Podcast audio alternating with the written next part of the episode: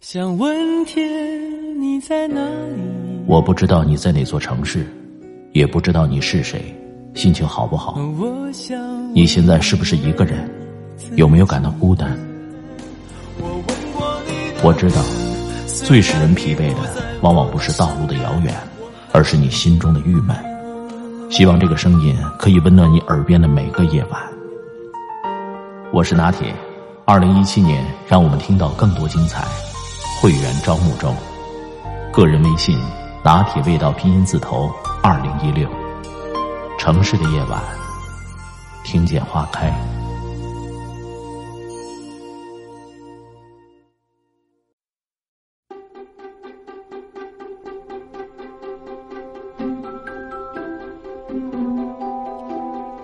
什么样的教育能让孩子成为幸福的人？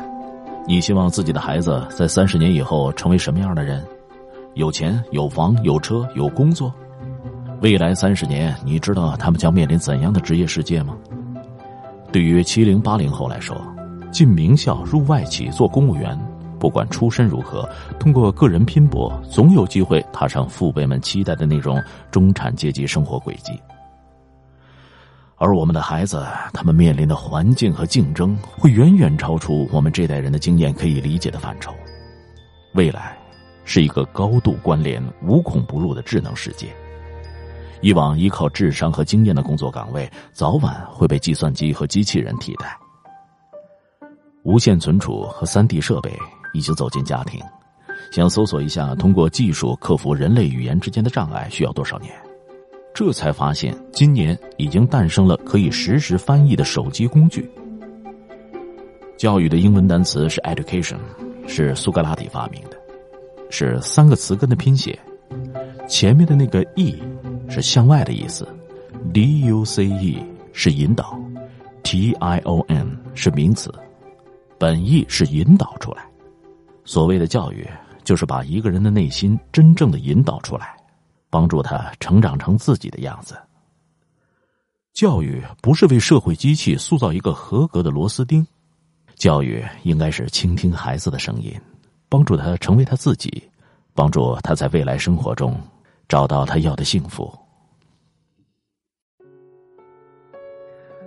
现在我们所有的教育都是希望孩子不要输在起跑线上，但是未来的世界是一个怎样的世界呢？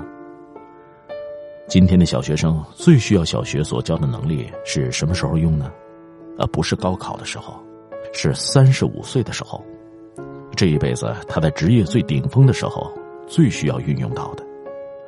从小到大学习人际技能，所以今天所讲的人才就是要适应他三十五岁，也就是二零四零年的社会，而不是适应十六、十八岁高考时候的人才。二零四零年职业环境是什么样子？第一个改变的是从信息时代转向概念时代。在过去的二十年间，在信息时代，很多重要的工作，在未来二十年极大的程度都会被电脑所取代。而到那个时候，所有做这些工作的人都可能面临失业。比如，现在趋之若鹜的银行柜员，五年、十年以后，这个职位就会越来越少。如果你没有别的技能，那会非常尴尬。逻辑分析能力是信息时代的核心，而概念时代是什么呢？是高概念化、高感性的人才。举个例子，麦肯锡是全世界最大的企业咨询公司。一九九三年，员工有百分之六十七是 MBA，二零零三年这个比例已经下降到了百分之四十一。现在十年过去了，还在继续往下降。那是什么人填补了麦肯锡这些头脑一流的 MBA 呢？是麦肯锡增加了很多 MFA，也就是艺术硕士。麦肯锡意识到，他们的调查报告必须要用艺术的方法来表达，于是很多的 MFA 慢慢替掉了 MBA。更加好玩的是，有几个公司最近几年很火，你像苹果，苹果靠什么呢？靠程序员、靠工程师吗？不，不是。靠的是好的理念，你看是不是靠概念取胜呢？还有小米，小米靠什么？小米背后没有雄厚的产品工厂，但最核心的依靠是很雄厚的粉丝营销和参与感。你看，是不是靠感知来运作？是不是靠逻辑呢？信息时代向概念时代推进的时候，那些原本仅靠知识和逻辑工作的人，基本逐渐就会被电脑所替代，越来越贬值。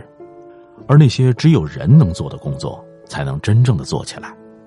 计算可以被电脑完成，但是创意不能。第二个改变就是改变会更多、更猛、更快、更不可测。二零一零年。中国中小企业的平均寿命是二点九七年，世界五百强是四十年，而世界一千强是三十年。我们的职业生涯至少也有三十多年，这就意味着，如果你一毕业就创业，一创业就创成了世界五百强，那么在你退休的时候，公司也就正好倒闭了。所以，当世界五百强只有四十年寿命的时候，你就会更加明白，未来的孩子不可能不换工作。他这一辈子一定要至少换五到七份工作，而且换两到三个行业。其实不仅公司命短，行业的命运也是这样，一辈子在一个公司、一个行业会变得越来越难。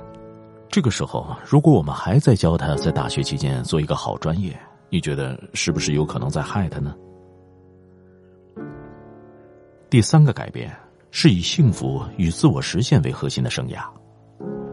我们的幸福感不会随着我们的收入上升，所以下一代人一定不会像我们这代人追求房子、追求安全感、追求生存、追求赚钱。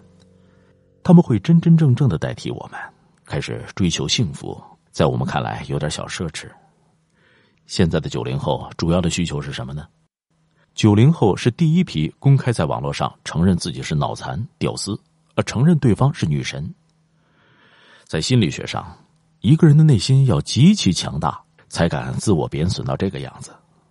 现在九零后呈现出强烈的自我实现需求。九零后从开始的安全感走向自我实现、被认同的需求，虽然有一点稚嫩，但他们去追求个人成长和存在感是历史趋势，与外界的环境完全符合。那未来社会需要什么样的人呢？第一个。从理性到感性。著名的未来学家丹尼尔·平克说：“未来有六种技能：设计感、讲故事的能力、整合事物的能力、共情能力，还有你需要会玩你需要找到意义感。到二零四零年，活得很好的人都是这样：有品位，会讲故事，能跨界，有人味儿，会玩儿而且有自己的小追求。”第二个，从规划到创造。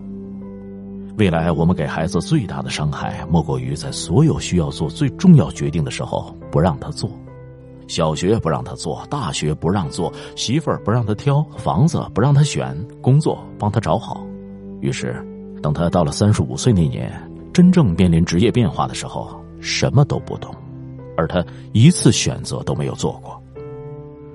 所以，一个真正较为恰当的人生态度是适应比规划更为重要。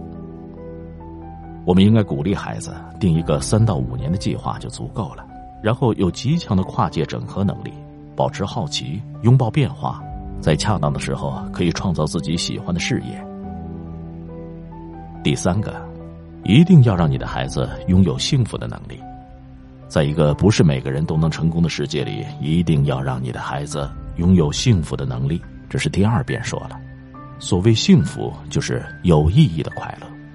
爱因斯坦成功的创造了一个能发挥自己优势的工作方法。有些人可以把兴趣变成自己的热爱，还有些人找到工作背后的意义感。